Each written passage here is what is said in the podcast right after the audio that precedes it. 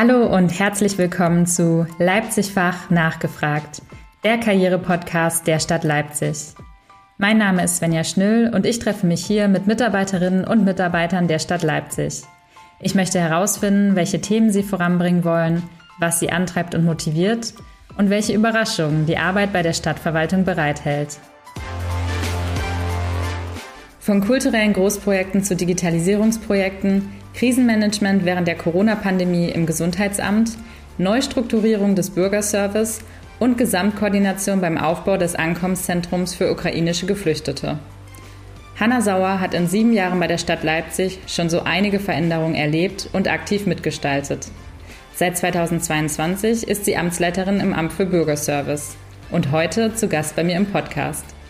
Im Gespräch erzählt sie von ihren prägendsten Momenten bei der Stadt, wie sie mit Ausnahmesituationen umgeht und was ihre Vision für einen modernen Bürgerservice ist.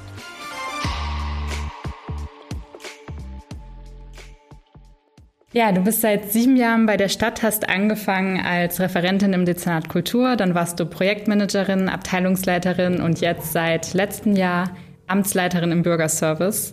Wie fühlt sich das an, wenn du zurückblickst? Ich erschrecke immer, wenn mir bewusst wird, dass ich schon seit sieben Jahren in der Stadt bin. Das ist schon echt eine lange Zeit. Fühlt sich überhaupt nicht so lang an. Also es war eine wahnsinnig aufregende Zeit, die letzten sieben Jahre. Du bist 2016 gestartet. Hast du dir damals schon vorstellen können, dass du heute mal ein Amt mit über 200 Mitarbeiterinnen und Mitarbeitern leiten wirst? Niemals. Also ich habe eigentlich ja auch was komplett anderes studiert. Auf den ersten Blick äh, Medienmanagement, also mit einer großen äh, Affinität für Kultur auch, also Film, Theater und aber viel BWL auch. Äh, und so bin ich auch ins Dezernat Kultur gekommen mit dieser Ausbildung. Habe da zwar Großprojekte gemacht, aber dass ich jetzt heute Organisations- und Digitalisierungsgroßprojekte mache, hätte ich damals jetzt nicht geahnt. Aber jetzt im Rückblick äh, muss ich sagen, also ich profitiere nach wie vor total auch von den Erfahrungen, die ich damals auch gemacht habe im Kulturbereich. Einfach auch, weil es da viel um Menschen geht und darum geht es im Bürgerservice ja auch. Von daher bin ich super happy, aber nein, vor sieben Jahren hätte ich niemals gedacht, dass ich jetzt heute hier stehe und Amtsleiterin Bürgerservice bin. Genau, auf den ersten Blick ist das ja erstmal was ganz anderes. Wie genau bist du denn zum Bürgerservice gekommen? Ich habe von dem Dezernat Kultur aus, also dort Projektmanagement gemacht, äh, eine ganz interessante Ausschreibung innerhalb der Stadt gefunden und das ist auch das Tolle an der Stadtverwaltung, die ist ja unheimlich breit aufgestellt und äh, es gab damals einen neuen Projektmanagement-Pool mit Projektmanagerinnen und Projektmanagern, die alle Fachämter unterstützen, Modernisierungsprojekte zu machen. Und das hat mich total angesprochen, weil man da einfach einen unheimlich großen Wirkungskreis hat und einfach auch eine ganz große Bandbreite an Themen mitkriegt da bin ich dann auch angenommen worden auf meine Bewerbung hin. Und wenn ich, als ich dann im Hauptamt war, so hieß es damals noch, ähm, war der Weg in der Tat nicht weit zum Bürgerservice. Äh, wenn man Modernisierungsprojekte denkt, weil die Modernisierung im Bürgerservice ja ein riesengroßes Thema ist, es wird da ganz deutlich gegenüber Bürgerinnen und Bürgern, wie modern wir als Verwaltung aufgestellt sind. Und äh, so hat sich dann das ergeben, dass ich mich auf die Abteilungsleitung Bürgerbüros und Bürgerservice beworben habe und jetzt mittlerweile auch Amtsleitung bin. Also ein weiteres Bewerbungsverfahren. Ich habe mich sehr oft beworben, auch innerhalb dieser sieben Jahre. Es haben sich immer wieder neue Türen geöffnet und die habe ich, da bin ich dann natürlich reingetreten. Und wieso bist du dann geblieben? Also was reizt dich nach wie vor am Bürgerservice? Ja, also Bürgerservice ist ein unheimlich herausforderndes Geschäft, das kann ich sagen. Ähm, also auch so die Kennzahlen, wenn man die so anschaut, äh, in den Bürgerbüros monatlich 40.000 Dienstleistungen, die da über die Bühne gehen und es sind teilweise richtig komplexe Themen im Standesamt. Wir haben knapp 10.000 neue Bürgerinnen und Bürger, die da einen, ihren ersten Registereintrag kriegen. Also es ist eine hohe Menge an Dingen. Es sind sehr, sehr, sehr viele Bürgerinnen und Bürger, die da was von uns wollen. Aber das Schöne daran ist eben, dass man immer direkt mit den Bürgerinnen und Bürgern in Kontakt ist ganz unmittelbar Feedback erhält und auch eine sehr, sehr hohe Wirksamkeit hat. Von daher bin ich da irgendwie dankbar, dass man da so direkt dran ist und auch wirklich ganz direkt merkt, was da bei uns passiert. Und am Ende ist Bürgerservice ja auch so die Grundlage für den Rechtsstaat und, und die Demokratie, insofern, dass wir ja das Personenstandsregister, Melderegister, also ganz, ganz wichtige Daten von Bürgerinnen und Bürgern bei uns erfassen, bearbeiten, weiterschreiben durch bestimmte Antragsverfahren. Und äh, also ohne uns würde der Staat so nicht funktionieren. Und also das ist einmal eine Riesenverantwortung, aber es ist natürlich auch eine ganz tolle Aufgabe. Das motiviert mich schon dann auch jeden Tag äh, wieder auch mit Freude auf Arbeit zu kommen und versuchen auch die Themen nach vorne zu bringen. Meine Stadt, ein Service, das ist der Slogan des Amts für Bürgerservice. Und mal ganz kurz für unsere Zuhörerinnen und Zuhörer. Das koordiniert die Bereiche von Standesamt, Meldepass und Personalausweisbehörde, Bürgertelefon und Bürgerbüros und wurde damals auch neu strukturiert mit der Idee, den Bürgerservice zu vereinheitlichen, moderner und digitaler zu gestalten. Was ist denn deine Vision eines modernen Bürgerservices? Also ich will es gerne so einfach wie möglich machen, obwohl Behörde oft eben nicht einfach ist. Das finde ich ein riesengroßes Problem in ganz Deutschland, dass man als Bürger oder Bürgerin gar nicht die Kapazitäten hat, absolut verständlich, sich da auch einzuarbeiten, was Behörde eigentlich macht und was Behörde aber auch von den Bürgerinnen und Bürgern erwartet. Und äh, ich sehe da uns als Amt auch ganz stark in der Rolle, zu vermitteln, zu übersetzen und auch zu vereinfachen, damit eben jeder und jede Bürgerin dann auch in der Lage ist, einfach den Alltag zu gestalten und so wenig bürokratische Hürden wie möglich hat. Und da haben wir noch einen sehr, sehr, sehr weiten Weg, das muss man ganz klar sagen. Und eine andere große Aufgabe und Vision, die sich aber auch da anschließt, ist natürlich das Thema Vertrauen. Also gerade mit unseren jetzt vielleicht einfach gestalteten Leistungen, Personalausweis, eine Geburtsurkunde oder so, das ist natürlich aber auch eine ganz greifbare Form, wie Staat sichtbar wird. Und äh, umso wichtiger ist, dass wir dann funktionieren als Verwaltung. Und äh, auch da haben wir noch ganz viel zu tun, dass wir wirklich da so einfach wie möglich agieren oder auch einfach so zugänglich wie möglich sind und Bürgerinnen und Bürger schnell auch ihre Dienstleistungen erhalten von uns. Das sehe ich als meinen Auftrag mit dem großen Ziel der Einfachheit. Du wurdest dieses Jahr ausgezeichnet als Young Leader in GovTech in der Kategorie Verwaltung, Länder und Kommunen.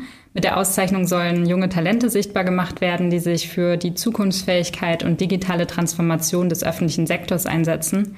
Was bedeutet dir denn persönlich diese Auszeichnung? Also ich habe mich natürlich extrem gefreut, dass ich ausgezeichnet werde.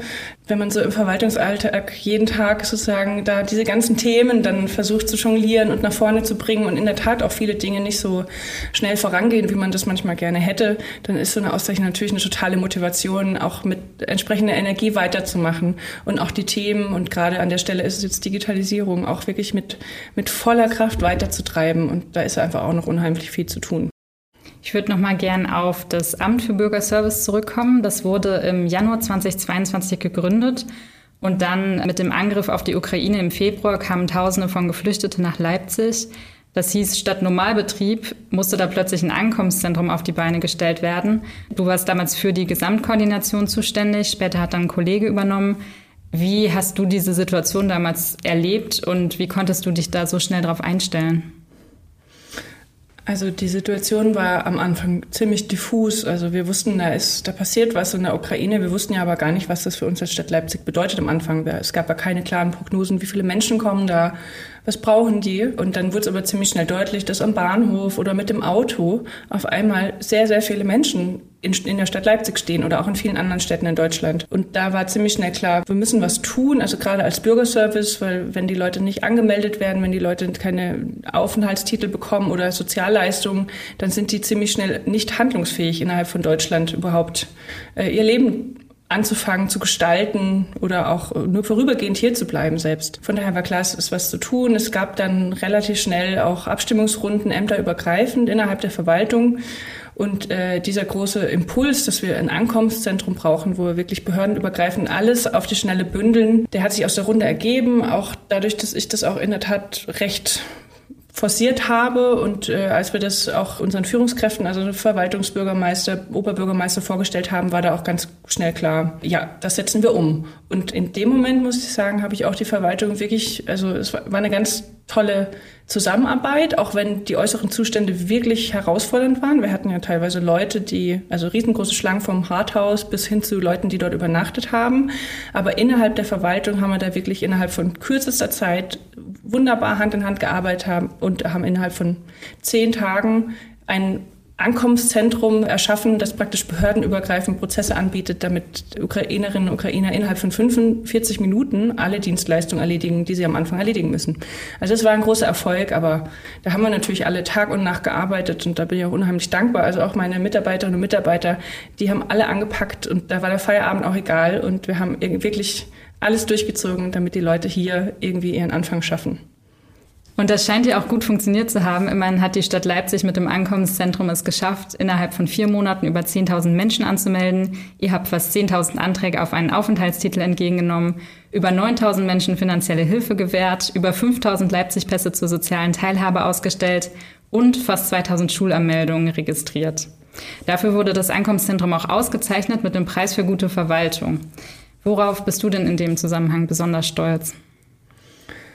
Also an der Stelle bin ich stolz darauf, dass wir es geschafft haben. Diese verschiedensten Antragsverfahren und äh, ein Aufenthaltstitelantrag ist komplex, ein, Hilf ein Antrag auf Sozialhilfe ist total komplex, eine Schulanmeldung ist komplex. Das sind alles sehr, sehr, sehr komplexe Sachen.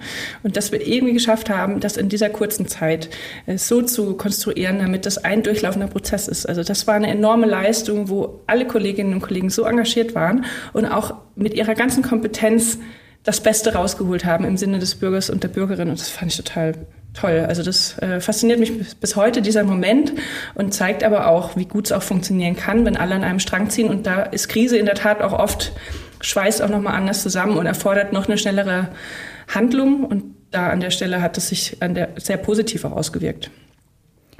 Welche Aufgaben und Herausforderungen beschäftigen dich aktuell besonders? Die größte Herausforderung gerade ist in der Tat die, die Waage von Angebot und Nachfrage. Wir kommen gerade der Nachfrage hinten und vorne nicht hinterher. Und das in allen meinen Bereichen äh, in meinem Amt. Muss man leider so sagen. Also sowohl in den Bürgerbüros, wir merken, dass wir morgens immer lange Schlangen vor allen Bürgerbüros haben. Wir kriegen auch sehr, sehr viel Beschwerden, weil wir nicht genug Termine haben. Und ich weiß, dass meine Kolleginnen und Kollegen jeden Tag wirklich ihr Bestes geben und wir versuchen wirklich auch alles an die Bürgerinnen und Bürger zu bringen an Kapazitäten, was wir haben und trotzdem kommen wir nicht hinterher. Und das ist natürlich auch ein krasses Thema. Das macht natürlich uns intern total unzufrieden. Das ist natürlich überhaupt nicht unser Anspruch und das macht die Bürgerinnen und Bürger sehr unzufrieden, weil wir wollen natürlich einfach zugänglich sein und das hat dann am Ende auch nichts mehr mit so einfach wie möglich zu tun. Das ist eigentlich mein, mein Hauptthema und die Themen, die da hinten dran stehen, ist natürlich, wie können wir intern die Prozesse optimieren, dass die eben so schnell wie möglich durchlaufen.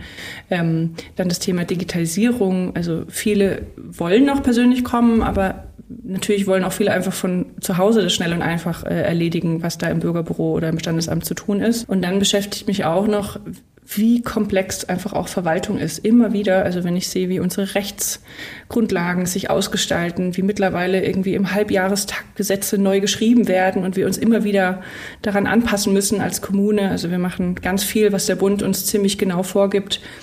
Also das ist schon wirklich ein sehr komplexes Feld. Das äh, ist das Thema, was uns dieses Jahr und die nächsten Jahre intensiv beschäftigt. Du scheinst auch viel im Austausch mit anderen Städten zu sein zum Thema Bürgerservice. Auf LinkedIn habe ich gesehen, du warst dieses Jahr in Erfurt und äh, Kassel zu Besuch. Ist das auch ein wichtiger Teil deiner Aufgaben? Ja, also wenn man, also wie mein Auftrag ja auch ist, strategisch denkt, versucht Strategien zu entwickeln, dann finde ich das ganz essentiell, dass man das nicht im stillen Kämmerlein macht, sondern immer auch im Austausch mit anderen ähm, Partnern, Kommunen, Kooperationspartnern. Und äh, ich bin dankbarerweise Teil des Deutschen Städtetages, das heißt Arbeitskreis Bürger- und Meldeämter. Ähm, und da treffen wir uns zweimal im Jahr in jeweils einer anderen Stadt und unterhalten uns über die Themen, die uns gerade beschäftigen und beraten uns auch gegenseitig in der strategischen Arbeit. Arbeit. Und das ist unheimlich wertvoll. Und in der Tat, in Deutschland haben die meisten Kommunen sehr, sehr, sehr ähnliche Probleme, Herausforderungen oder auch Erfolge. Und äh, von daher ist es natürlich ganz wichtig, da immer im Austausch zu sein und auch zu hören, wie geht es den anderen oder wo kann man sich Tipps und Tricks suchen. Also ein wichtiger Punkt in der Verwaltung, ein, ein, ein Sprichwort ist hier immer wieder, man muss das Rad nicht neu erfinden.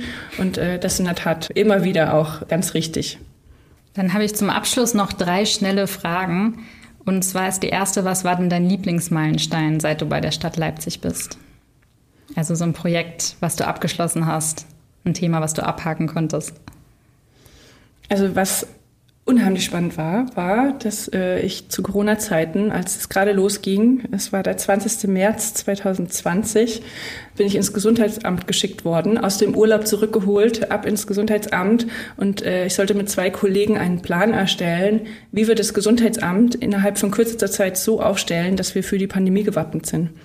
Das war aufregend und wir haben innerhalb von fünf Tagen ein ich glaube, es waren insgesamt 40 Maßnahmen mit entsprechenden Prioritäten in einen Plan gekippt. Und also das war wirklich total spannend, da diesen Plan zu machen. Der ist jetzt nicht in der Gänze, also alle 40 Maßnahmen sind dann nicht umgesetzt worden, aber es war auf jeden Fall eine ganz wichtige Handlungsleitlinie, an der wir uns dann irgendwie versucht haben, durch die Krise zu hangeln. Das war spannend. Was war ein besonders prägender Moment für dich? Also gibt es viele, aber noch nicht allzu lange her als Amtsleiterin, wo wir gerade doch an vielen Stellen auch äh, Überlassungssituationen haben, was ich schon vorhin sagte, mit Nachfrage und Angebot. Und äh, natürlich äh, melden die Mitarbeiterinnen und Mitarbeiter auch, dass sie teilweise auch an ihre Grenzen kommen. Und ähm, was mich dann immer wieder auch total beeindruckt ist, dass die Kolleginnen und Kollegen dann ganz oft eine Argumentation mitbringen und zwar, sie können praktisch keinen Service bieten. Sie können dem Bürger keinen Service bieten. Und ich finde das immer wieder unheimlich beeindruckend, dass viele Kolleginnen und Kollegen einfach vom Bürger her denken und praktisch die Überlastung insofern benennen, als dass sie eben keinen Service bringen können. Die könnten ja auch sagen, ich brauche einen höhenverstellbaren Schreibtisch oder ich will früher Feierabend machen. Nein, die Argumentation, wenn sich die Kolleginnen und Kollegen auch melden und sagen, sie sind an ihren Grenzen, ist immer wieder, dass sie praktisch ihrem Serviceanspruch nicht gerecht werden können. Und das finde ich unheimlich toll und äh, freut mich immer wieder, vor allem, weil in, der in den Beschwerden, die ja doch auch zahlreich bei uns eingehen, immer wieder auch so ein altes Stereotyp aufkommt, dass die Verwaltungsmitarbeiter Mittagsschlaf machen und insgesamt am liebsten Kaffee trinken, aber weniger arbeiten. Und also das kann ich ganz klar sagen, das ist absolut nicht der Fall. Wenn du an die nächsten Monate im Job denkst, worauf freust du dich? Was willst du anpacken? Wo willst du dranbleiben? Also die nächsten Monate, da geht es ja schon aufs Ende des Jahres zu und was wir äh, bis Ende des Jahres machen. Wir haben eigentlich einen guten Projektplan, also haben uns als Amt eine Strategie gegeben und haben da so ein ganzes Portfolio an Projekten, die wir umsetzen. Und wir haben jetzt am Jahresende dann Abrechnung und gucken mal, was wir alles umgesetzt haben. Und so wie mein aktueller Überblick ist, sind wir da doch schon echt weit gekommen innerhalb der Zeit, die wir jetzt als Amt hatten. Und äh, ich freue mich dann aber auch auf Anfang 24, da werden wir uns auch im Amt auf Leitungsebene zusammensetzen und überlegen, was äh, setzen wir dann im nächsten Jahr alles um. Und äh, das macht mir total Spaß zum einen, aber ist auch unheimlich toll auch zu sehen, wie dann doch, wenn man die Dinge gut plant und projektiert und die richtigen Leute im Team hat, die Dinge dann auch vorangetrieben werden können. Hanna, ich würde sagen, das waren die Abschlussworte. Danke, dass du im Podcast warst, dir die Zeit genommen hast und ja, uns mal mitgenommen hast und deine Themen und Aufgaben. Sehr gerne. Vielen Dank.